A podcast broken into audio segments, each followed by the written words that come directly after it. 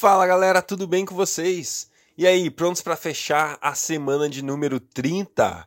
Uau, muito bom estar com vocês. Semana 30, dia 7. E hoje nós vamos ler Neemias 6, Neemias 7 e também Hebreus capítulo 6. Muito bom estar com vocês nesse tempo. Muito bom estar sendo edificado pela palavra de Deus junto com cada um de vocês. Glória a Deus, fechando então a semana de número 30 juntos. Beleza? Vamos nessa? Vamos lá. Deus, obrigado por mais um dia pela vida que o Senhor deposita em nossos corações, Pai, pelo sopro que o Senhor sopra nas, nossas narinas para que a gente possa viver uma vida no Senhor, Pai.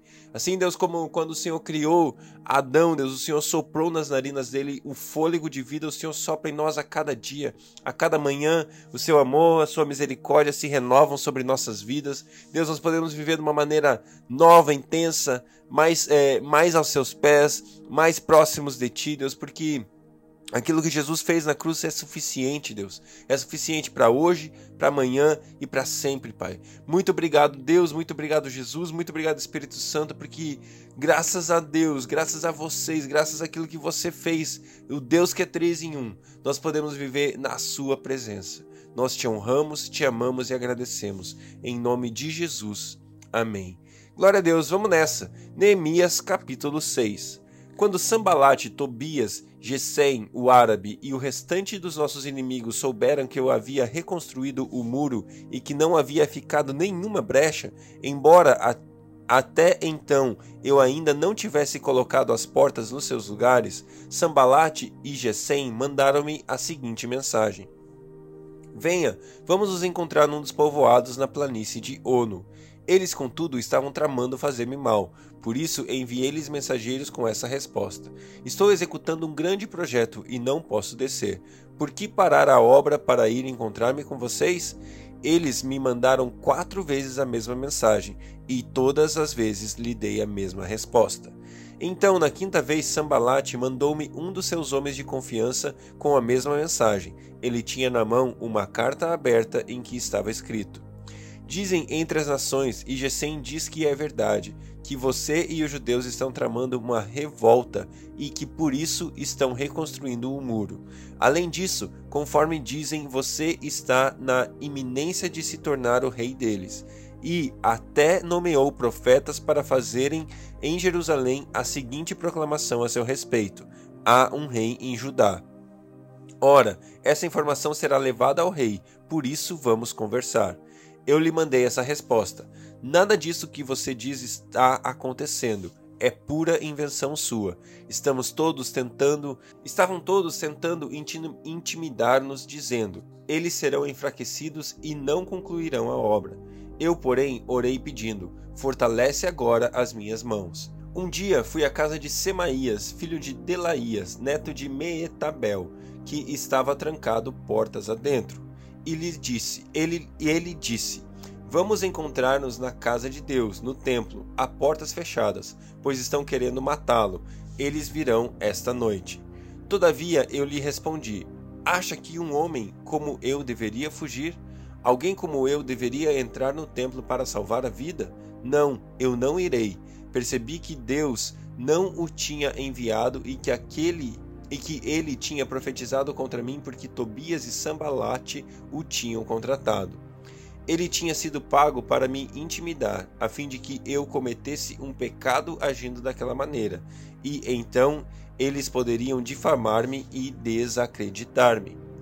Lembro-te que Lembra-te do que fizeram Tobias e Sambalate. Meu Deus, lembra-te também da profetisa Naodia e do restante dos profetas que estão tentando intimidar. O muro ficou pronto no 25º dia de Elu, em 52 dias. Quando todos os nossos inimigos souberam disso, todas as nações vizinhas ficaram atemorizadas e com orgulho ferido, pois perceberam que essa obra havia sido executada com a ajuda do nosso Deus. E também naqueles dias, os nobres de Judá estavam enviando muitas cartas a Tobias, que lhes enviava as suas respostas porque muitos de Judá estavam comprometidos com ele por juramento, visto que era genro de Secanias, filho de Ara, e seu irmão Joanã havia se casado com a filha de Mesulão, neto de Beriquias. Até ousaram elogiá-lo na minha presença e iam contar-lhe o que eu dizia. E Tobias continuou a enviar-me cartas para me intimidar. Neemias capítulo 7 Depois que o muro foi reconstruído e que coloquei as portas no lugar, foram nomeados os porteiros, os cantores e os levitas. Para governar Jerusalém, encarreguei o meu irmão Anani e, com ele, Ananias o comandante da fortaleza, pois Ananias era íntegro e temia a Deus mais do que a maioria dos homens. Eu lhes disse: As portas de Jerusalém não deverão ser abertas enquanto o sol estiver alto, e antes de deixarem o serviço, os porteiros deverão fechar e trancar as portas. Também designei moradores de Jerusalém para sentinelas, alguns impostos, alguns impostos no muro, outros em frente às suas casas. Ora, a cidade era grande e espaçosa, mas havia poucos moradores, e as casas ainda não tinham sido reconstruídas.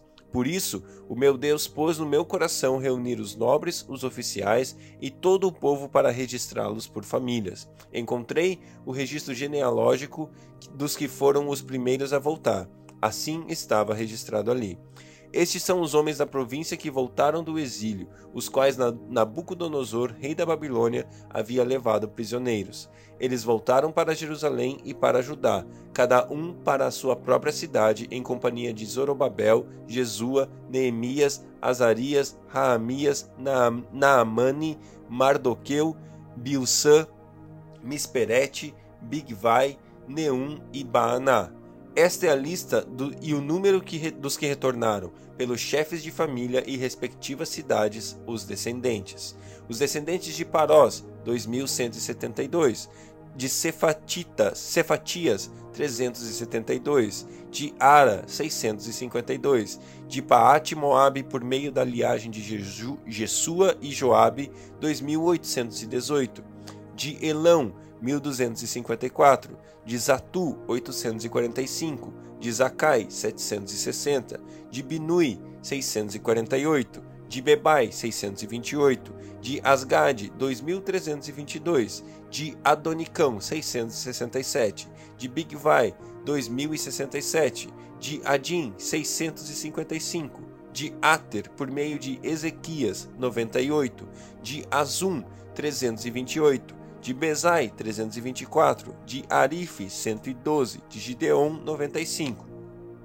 Das cidades de Belém e de Netofate 188, de Anatote 128, de Bet Asmavete 42, de Kiriat Jearim, Sefira e Beerote 743, de Ramá e Jeba 621, de Micmas 122, de Betel e Ai 123, do outro Nebo, 52, de, do outro Elão, 1254, de Arim, 320, de Jericó, 345, de Lode Adid e Ono, 721, de Senaá, 3930. Os sacerdotes, os descendentes de Gedaías, por meio da família de Jesua, 973, de Imer, 1052, de Pazur, 1247, de Arim, 1017. Os levitas, os descendentes de Jesua, por meio de Cadmiel, da linhagem de Odeva, Odevá, 74. Os cantores, os descendentes de Asaf, 148. Os porteiros do templo, os descendentes de Salum, Ater, Talmon, Acube, Atita e Sobai, 138 os servidores do templo, os descendentes de Zia, Azufa, Taboate, Querós, Sia, Padom, Lebana, Agaba, Salmai, Anã, Gidel, Gaar, Reaías, Rezim, Necoda, Gazão, Uzá, Passeia, Besai, é, Meunim, Nefuzim, ba, Baquebuque, Acufa, Aur, Arur, Baslite, Meida, Arsa, Barcos, Cícera, Tamá, Nessias e Atifa. Os descendentes dos servos de Salomão, os descendentes de Sotai, Soferete, Perida, Jaala, Darcor, Gidel, Cefatias, Atil, Poquerete, Azeba, Azebaim e Amon. Os servos do templo e os descendentes do servo de Salomão, 392. Os que chegaram das cidades de Tel Melá, Tel Arsá, Querube, Adom e Imer, mas não puderam provar as suas famílias que suas famílias eram descendentes de Israel, os descendentes de Delaías, Tobias e Necoba, 642. Entre os sacerdotes, os descendentes de Abaías, Acós, Barzilai, homem que se casou com a filha de Barzilai, de Gileade e que era chamado por aquele nome. Esses procuraram seus registros de família, mas não conseguiram achá-los, e dessa forma foram considerados impuros para o sacerdócio. Por isso, o governador determinou que eles não comessem das ofertas santíssimas enquanto não houvesse um sacerdote para consultar o Urim e o Tumim. O total de todos os, registrados foi de 42.360 homens, além dos 7.337 servos e servas. Havia entre eles 245 cantores e cantoras. Possuíam 736 cavalos, 245 mulas, 435 camelos e 6.720 jumentos. Alguns dos chefes das famílias contribuíram para o trabalho. O governador deu à tesouraria 8 quilos de ouro, 50 bacias e 530 vestes para os sacerdotes.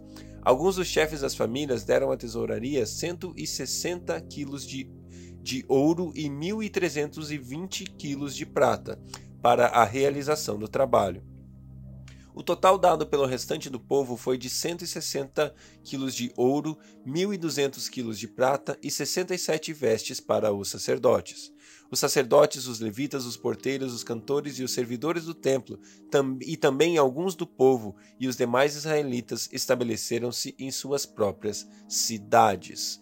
Glória a Deus, Hebreus, capítulo 6. Portanto, deixemos os ensinamentos elementares a respeito de Cristo e avancemos para a maturidade, sem lançar novamente o fundamento do arrependimento de atos que conduzem à morte, da fé em Deus, da instrução a respeito dos batismos, da imposição de mãos, da ressurreição do mor dos mortos e do juízo eterno. Assim faremos, se Deus o permitir.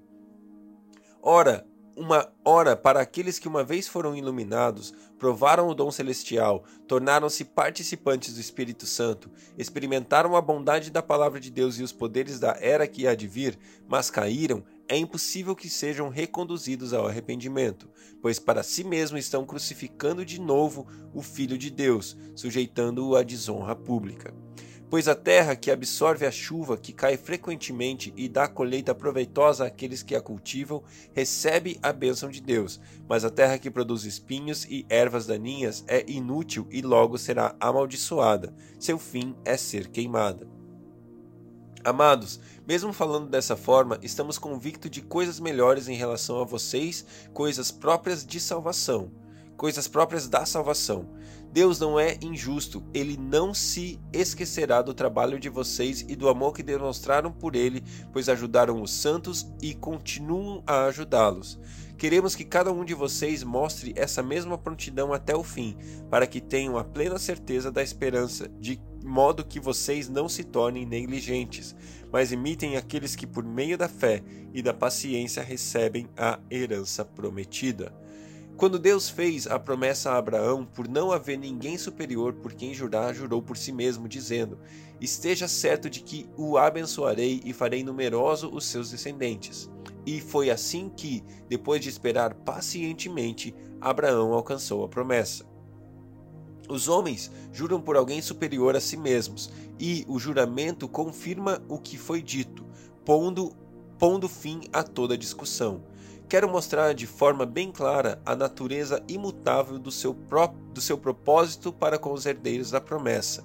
Deus o confirmou com juramento, para que, por meio de duas coisas imutáveis, nas quais é impossível que Deus minta, sejamos firmemente encorajados, nós que nos refugiamos nele para tomar posse da esperança a nós proposta. Temos essa esperança como âncora da alma, firme e segura, a qual adentra o santuário interior, por trás do véu, onde Jesus, que nos precedeu, entrou em nosso lugar, tornando-se sumo sacerdote para sempre, segundo a ordem de Melquisedeque. Glória a Deus pela sua palavra. Aqui nós temos os, os, é, os ensinos elementares da palavra de Deus. Ali no primeiro e no segundo versículo desse texto, a gente entende e percebe quais são aquilo que é a base, é o fundamento. Arrependimento das obras mortas ou obras que conduzem ou atos que conduzem à morte, fé em Deus, batismo, a imposição de mãos, ressurreição dos mortos e juízo eterno. Cada um desses assuntos dá para a gente se aprofundar muito e eu quero encorajar você a fazer isso. Estude, procure literaturas e palavras que falam a respeito desses assuntos, os princípios elementares da palavra de Deus. Quando eu e você praticamos esses princípios, nós saímos. É, esse é o leitinho, é a base para a gente poder se aprofundar e comer mais e mais daquilo que nosso Deus tem para mim e para você. Que Deus abençoe o seu dia e até amanhã.